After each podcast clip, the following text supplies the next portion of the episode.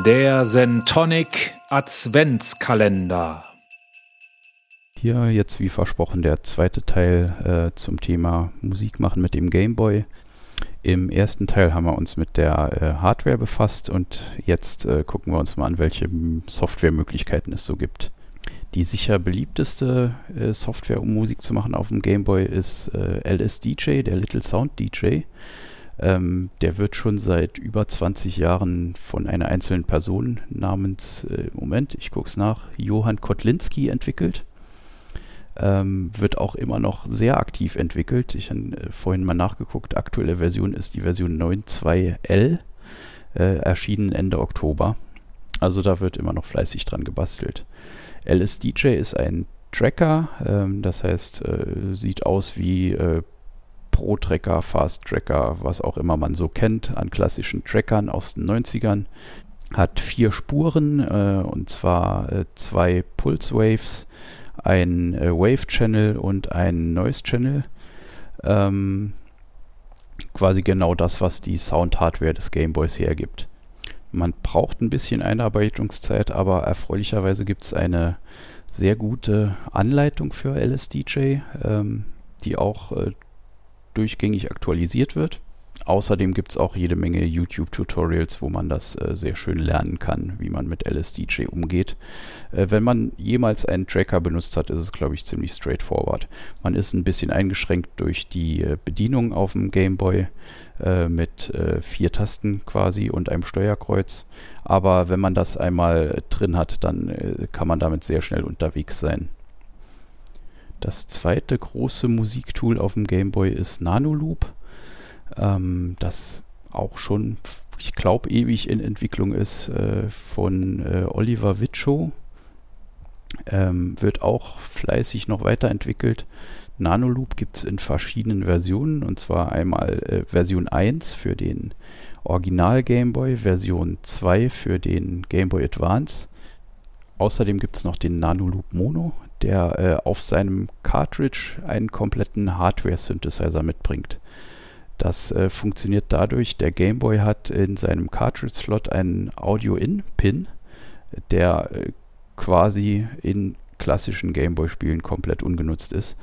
Ähm, der Oliver Witschow hat sich das aber zunutze gemacht und schickt Audio von seinem Nanoloop Cartridge in den Game Boy. Das heißt, im Cartridge selbst ist, äh, ist ein kompletter Synthesizer eingebaut, den man über die Game Boy UI steuert. Und äh, das Audio vom Synthesizer wird über diesen Audio-In-Pin des Cartridge-Slot in den Game Boy geroutet und äh, man kann mit dem Game Boy dann extrem coole, extrem fette analoge Synthesizer-Sounds kreieren. Nanoloop ist äh, kein Tracker, es ist ähm, ein Grid-basierter Sequenzer. Man hat ähm, 16 Steps und äh, auch vier Voices. Die unterscheiden sich von, äh, von Version zu Version. Interessant am Nanoloop ist, es gibt keine Instrumente an sich. Äh, in LSDJ definiert man Instrumente und spielt diese Instrumente auf den Tracks. Ähm, in Nanoloop gibt es das nicht. Man hat äh, die Synthesizer Voices. Man kann pro Step im Sequencer festlegen, wie diese Voice auf diesem Step klingen soll. Dadurch kann man sehr schöne äh, glitchy Beats hinkriegen, weil man einfach pro Step äh, einen anderen Klang haben kann, pro Voice. Die UI hat eine etwas steile Lernkurve.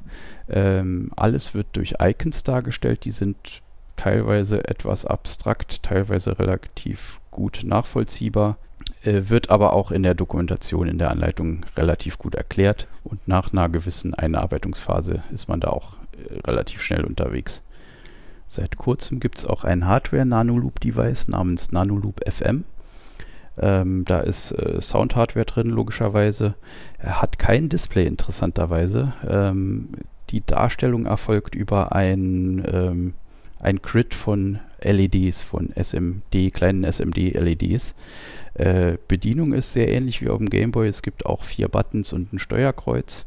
Macht auch sehr, sehr viel Spaß, dieses Gerät. Äh, und vom Konzept her, von der Bedienung her, ist es, äh, ähnelt es äh, sehr den, äh, den Gameboy Nano Loops. Das heißt, man hat äh, vier Stimmen, Und ähm, für diese vier Stimmen kann man in diesem 16-Step-Sequencer pro Step definieren, wie die Stimme klingen soll. Jetzt zum Abschluss vielleicht noch kurz was zu Emulatoren. Ähm, ich selbst habe keine Erfahrung damit, ähm, habe aber gesehen, dass viele wohl den äh, BGB-Emulator benutzen für den Original Game Boy, ähm, weil der wohl soundtechnisch äh, sehr weit vorne dabei ist.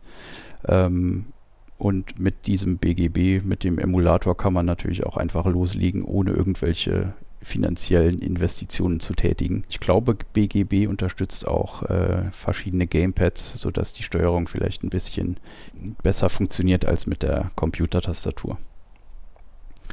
Äh, Nanoloop gibt es äh, meines Wissens nur als Hardware zu kaufen. Es gibt, glaube ich, eine Demo-Version als, äh, als Cartridge zum Download.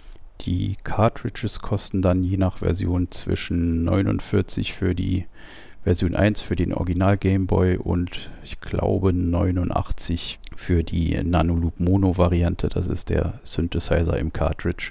Das Nanoloop FM Device liegt bei 120 Euro. So, das war's äh, von mir erstmal zum Thema Gameboy Musik. Wenn mir noch was einfällt, gibt es vielleicht noch einen weiteren 5 Minuten dazu. Ähm, ansonsten schönen Advent.